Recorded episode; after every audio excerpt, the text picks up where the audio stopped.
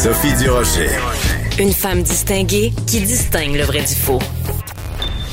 Vous écoutez Sophie Durocher. Cube Radio. Les rencontres de l'heure. Marie-Claude Barrette et Sophie Durocher. La rencontre Barrette-Durocher. Bonjour Marie-Claude. Bonjour Sophie. Sophie, je dois dire qu'aujourd'hui, j'ai beaucoup pensé à toi et Richard. Oui, parce que euh, ce matin, je lisais le texte de Richard euh, qui, dans, dans, le Journal de Montréal, Journal de Québec, il disait le tweet qui a changé ma vie euh, en parlant des carrés rouges. Et je, je, lisais ça, puis je, je me souviens que j'avais fait une entrevue avec vous deux dans votre maison. Mm. Ça venait de se passer. Vous étiez encore, vous aviez encore de la surveillance à l'époque. Et je me souviens.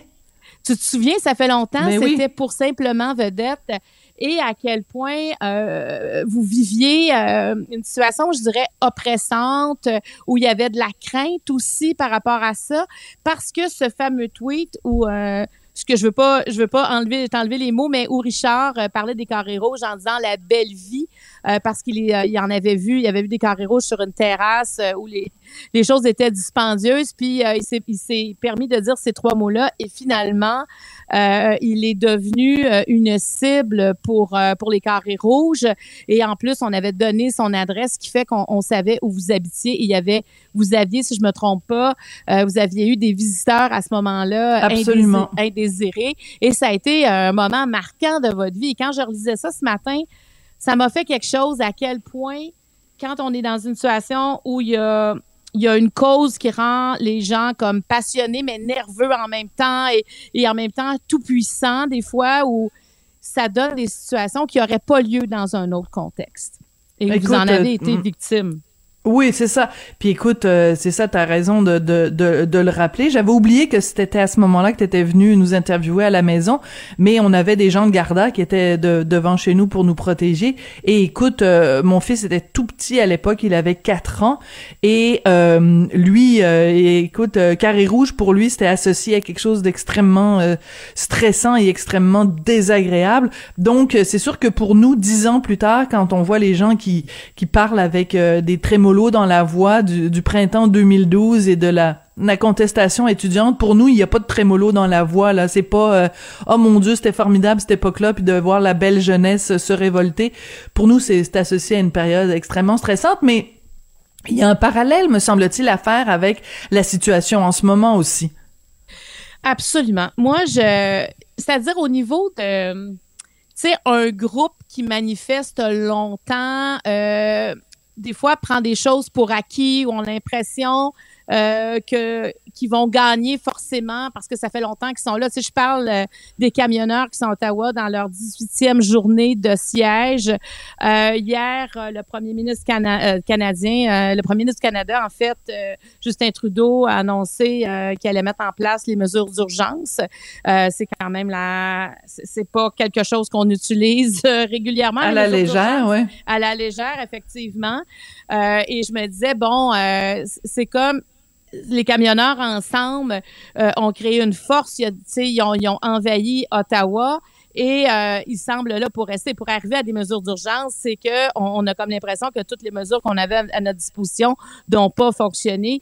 Et moi, je veux revenir en arrière dans, cette histoire-là, euh, Sophie, euh, parce que contrairement, par exemple, au carré rouge où ça s'est passé progressivement, je dirais, tout ça, il reste que euh, quand on arrive euh, aux camionneurs, ils avaient annoncé leur venue à Ottawa haut et fort. Il n'y a rien qui était fait en catimini dans mhm. cette manifestation-là. Je me souviens, on en avait parlé pratiquement deux semaines avant parce que moi, ben ma crainte, c'est qu'au début, il disait qu'il allait prendre les automobilistes en otage en se rendant à Ottawa. Après, on comprenait qu'il y avait du sociofinancement et c'était des millions qui avaient été amassés. Donc, on comprenait quand même qu'il s'en venait quelque chose de gros. C'était pas une manifestation qui allait durer 3-4 heures. Là, euh, tu ramasses pas des millions comme ça. Et il y en a qui disaient, on est là pour rester, puis tant qu'il y aura des mesures sanitaires, on ne quittera pas.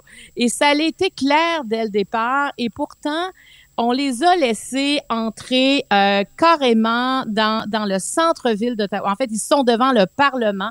On leur a laissé euh, carte blanche pour s'installer. Moi, c'est comme ça que je le vois. Tu sais, on on a on n'avait pas mis de barricades, on n'avait pas de mesures à ce moment-là pour les garder hors du centre-ville. Alors, ils sont là, ils envahissent le centre-ville. Bon, il y a les problèmes. Bon, tout le monde va dire, euh, les, gens d'Ottawa en peuvent plus. Il y a des klaxons, ça sent l'essence. Il y a des gens partout qui respectent pas les mesures, qui respectent pas non plus des mesures d'hygiène. Et à travers tout ça, ce qui est important de dire, c'est qu'il y a au moins une centaine d'enfants, euh, les, les enfants de ces camionneurs et camionneuses qui sont là. Et il beaucoup se questionnent présentement sur comment ça se fait que les enfants sont là. Euh, ils sont pas à l'école, dans quelles conditions ils vivent, qu'est-ce qui va rester de ça pour eux. Alors, il y a plusieurs choses dans, dans, dans tout ça, mais moi, là où je déplore, c'est qu'on ait laissé aller ça Absolument. en disant pourquoi il serait reparti Il disait qu'il allait, qu'il allait, qu'il allait, il disait qu'il allait faire un siège tant que les mesures allaient pas être levées. Est-ce qu'on allait lever les mesures pour des, pour, je sais pas, pour des milliers de camionneurs alors que le Canada c'est des millions d'habitants. Tu sais, je veux dire, c'est, c'est quand même pas une majorité. Parce que moi, je me disais, euh, Sophie, imagine une manifestation de victimes de délestage présentement. Oh mon Dieu, oui. Hein? As-tu pensé ça? Parce que, parce que les camionneurs avaient quand même, s'ils, s'ils se font vacciner, ils peuvent passer les frontières. Tu comprends? Il y a une mesure, il y a, il y, a, un plan. Ils sont pas devant rien. Les victimes du délestage, par exemple, si on prend juste le Québec, elles paient, ces victimes-là paient les impôts pour avoir un système de santé soi-disant universel. Tu as tout à fait raison. Qui répond à nos besoins. Et un système de santé, ben, c'est censé être là quand on a besoin. Et quand tu as besoin d'une opération, peu importe s'il y a un virus ou pas, ça devrait être capable de t'offrir les services. C'est ce qu'on a promis à notre population avec le haut taux d'imposition qu'on paie. C'est quand même un minimum de, de quand tu es sur une liste de, quand tu dois être opéré, tu ne peux pas être sur une liste d'attente indéfiniment et présentement, ça arrive. Alors moi, si c'était une manifestation, des manifestants qui sont victimes du délestage, je vais te dire une mhm. affaire. Tu les appuierais. Je les, appuierais. Tu irais manifester avec eux. Ah, complètement. Parce que moi, je trouve qu'on est berné présentement par notre système de santé. Parce que ça fait, écoute, moi, j'ai commencé à m'impliquer en politique en 1986, Sophie, et déjà, on parlait des lacunes du système de santé, et ça s'est aggravé parce qu'on les voyait venir. Puis moi, je trouve que des gens qui, les hommes et les femmes d'État, ils sont là pour voir les, les coups avant qu'ils arrivent. Oui, puis ils ont failli à la tâche, gouvernement ah. après gouvernement, parce que les, les libéraux ont pas été euh, pire ou moins bien que, que le PQ. Personne n'a réglé ce problème-là. C'est une patate chaude depuis des années et des années. Et je veux juste revenir sur les sur les, euh, les camionneurs, parce qu'il faut bien comprendre que évidemment c'est pas tous les camionneurs, euh, c'est, c'est vraiment une minorité de camionneurs non vaccinés, puis qu'au début, c'était une manifestation de camionneurs, puis c'est devenu une espèce de fourre-tout, une espèce de, de grand n'importe quoi. Et au début, il disait on, on va manifester contre les mesures sanitaires, mais euh, tous les gens, les reporters qui sont sur place disent ben les les quand il y a des euh, des des gens qui viennent haranguer la foule, des gens qui viennent faire des discours, c'est pas de ça qu'ils parlent. Ce dont ils parlent, c'est euh, il faut que le gouvernement tombe, il faut que les euh, le, le premier ministre et le gouvernement subissent un procès. Écoute, c'est comme une c'est une insurrection, donc on est très loin de on, on veut la fin des mesures sanitaires. Puis je regarde à Québec la même chose. Au début, à Québec, euh, la, la, la, première manifestation, c'était on est contre les mesures sanitaires, on veut que les mesures sanitaires tombent. Puis j'entendais euh, ce matin euh, à, à, LCN, ben finalement les revendications, c'est pas ça. Les revendications pour la, la manifestation qui va avoir lieu à Québec, c'est on veut que le gouvernement tombe. Ben non, le gouvernement il a été élu démocratiquement. Vous aviez juste à aller voter si vous vouliez pas avoir la CAQ, mais vous allez pas manifester pour que le gouvernement tombe. C'est mais, c'est comme pas ça, ça on, là. a manqué, euh, on a manqué un bout du film, là. Comment on arrive à vouloir à ce que le gouvernement tombe? Ça fait, ça fait deux ans que les gouvernements tiennent à bout de bras l'économie, tiennent à bout de bras le système de santé, évidemment, un peu partout, c'est comme ça aussi au Canada. Je veux dire, en Ontario, ça a été difficile aussi. Et là, au moment, Sophie, où on commence Exactement. à respirer, au moment où on pense même peut-être, tu sais, que la, le passeport vaccinal va s'amoindrir. Il, y, a, plein de choses qui, qui nous disent, bon, ça va mieux, notre système de santé commence à se dégorger. Euh, Omicron, ben, il y a 2 millions de personnes qui l'ont eu, donc là, l'immunité communautaire, on commence à la sentir. À ce moment où on commence à dire, ouf, il y a ça, tu sais, quand on entend mesures d'urgence, euh, quand euh, l'armée est pas encore là, mais est-ce qu'on est-ce qu'on ira jusque là, tu sais? Et quand on entend à Québec ce qui s'en vient, et moi je suis contente, je, moi je le connaissais pas, le maire euh, Marchand, le Ah, nouveau maire de Québec. Et là, là, hey, là, je trouve, je trouve qu'il est en train de faire, de, de se faire un nom. De, de- déjà, on a envie d'être avec lui parce que il dit les choses, il annonce les choses, il va pas se laisser marcher sur la tête là. Puis il le fait au nom des gens de Québec aussi. Comme Ottawa, on aurait dû le faire au nom des gens d'Ottawa parce que moi c'est à eux que je pense aussi. Ils sont envahis présentement. Et en tout cas, le maire de Québec, euh, euh, il se fait entendre dans, dans cette crise qu'on est en train de vivre Écoute- parce que c'est comme une crise dans la crise à quelque part. Mais moi, je trouve que ce, cet homme-là est en train d'émerger. Tu sais, il y a différents événements euh, qui se passent où on voit émerger des personnalités. Tu sais, te, te Ouais. souviens-tu la mairesse de Lac Mégantic qu'on a Ouais. qu'on a découverte quand il y a eu la catastrophe euh, ferroviaire? Ben là, je pense que dans ce cas-ci, euh, le maire Marchand est vraiment extraordinaire. Je sais pas si tu as vu passer ça. Euh, il est, euh, il a été interpellé par un des organisateurs euh, de, l'anim- de la manifestation à Québec. Il s'est fait traiter sur les médias sociaux de fourchette à fondu, ok, par le- l'organisateur. Et là, il a fait une déclaration devant les journalistes et il a dit deux points ouvrez les guillemets. En tout respect, on peut faire mieux que ça. Si on tient à aller là, une fourchette à fondu, ça a des dents, c'est assez acéré. J'accepterai l'analogie parce que pour défendre ma communauté, je ne me gênerai jamais. je l'adore. Oui, ça- e- exactement. Il assume. Il assume son rôle. Il va pas comme sur la pointe des pieds. Il veut. Il est pas en train de dire, Hey, moi, je veux pas déplaire aux manifestants. Je veux que les gens de Québec m'aiment. Non. À un moment donné, là, ben, tu vas déplaire. Tu sais, je veux dire, c'est ça où c'est un leader. Un leader, là, c'est pas de plaire à tous.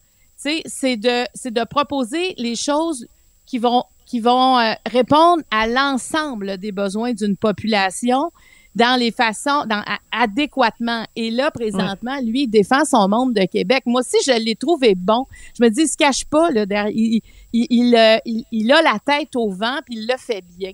Alors, tu as raison de dire qu'il y a des événements comme ça qui font ressurgir des gens. Puis on dirait que ça fait du bien parce que moi, je trouve qu'on est quand même en crise de leader depuis longtemps.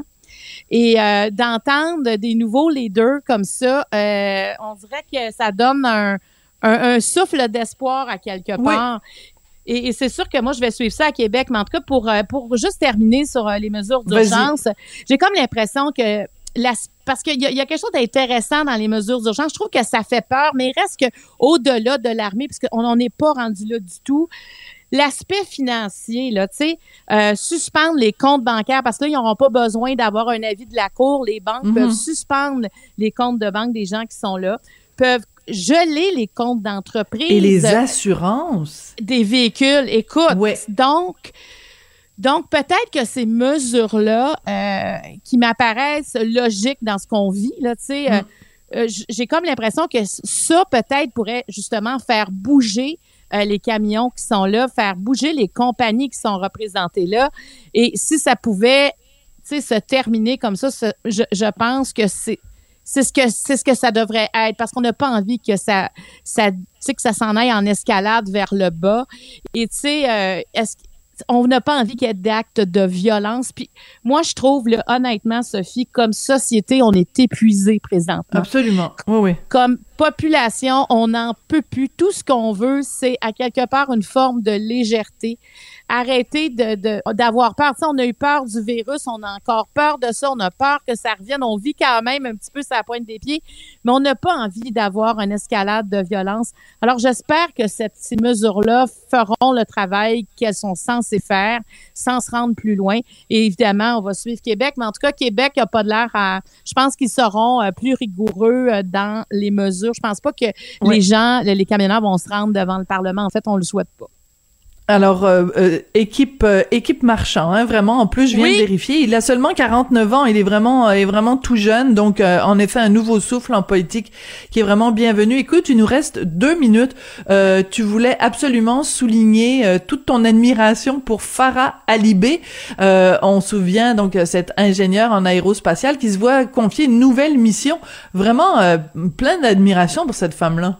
Ben écoute, c- elle est dans la jeune trentaine, c'est une, une fille de Joliette. Tu sais, quand elle parle, on l'écoute, on comprend la Ah oui. science.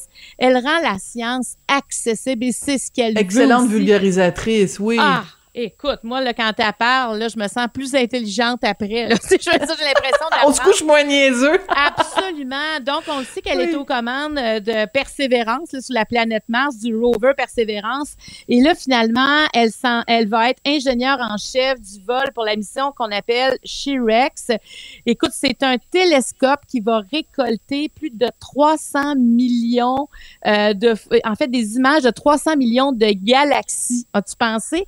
Puis avec des, puis les, des étoiles. Écoute, ça va durer sur deux ans. Elle dit, c'est un plus petit projet que celui de persévérance, mais mon rôle sera plus important dans cette nouvelle mission. As-tu pensé de la confiance qu'ils ont en Incroyable. elle? Et moi, j'ai déjà hâte. Sais, ça va être en 2025 que le télescope va partir, donc il y a toute la préparation, mais moi, j'ai déjà hâte de l'entendre parler des données qu'ils vont récolter sur les 300 millions de galaxies parce que je sais qu'on va comprendre quelque chose. Elle a ce talent. Moi, là, je, je l'ai reçu à mon émission au moment de, à l'automne. Puis, tu sais, j'oubliais que j'animais, là. J'oubliais qu'il y avait du temps à gérer parce que euh, elle parle de, de, de la planète Mars euh, comme on, on parle Ça de fait choses... rêver. du- Oui, Oui. tout à fait. Comme on Ça parle de brossard, pour elle, c'est comme Oui, euh, c'est une, oui. c'est une banlieue de la planète Terre. là. Oui, puis Ah, j'ai hâte ce soir là, d'avoir les nouvelles images, la planète. Mars.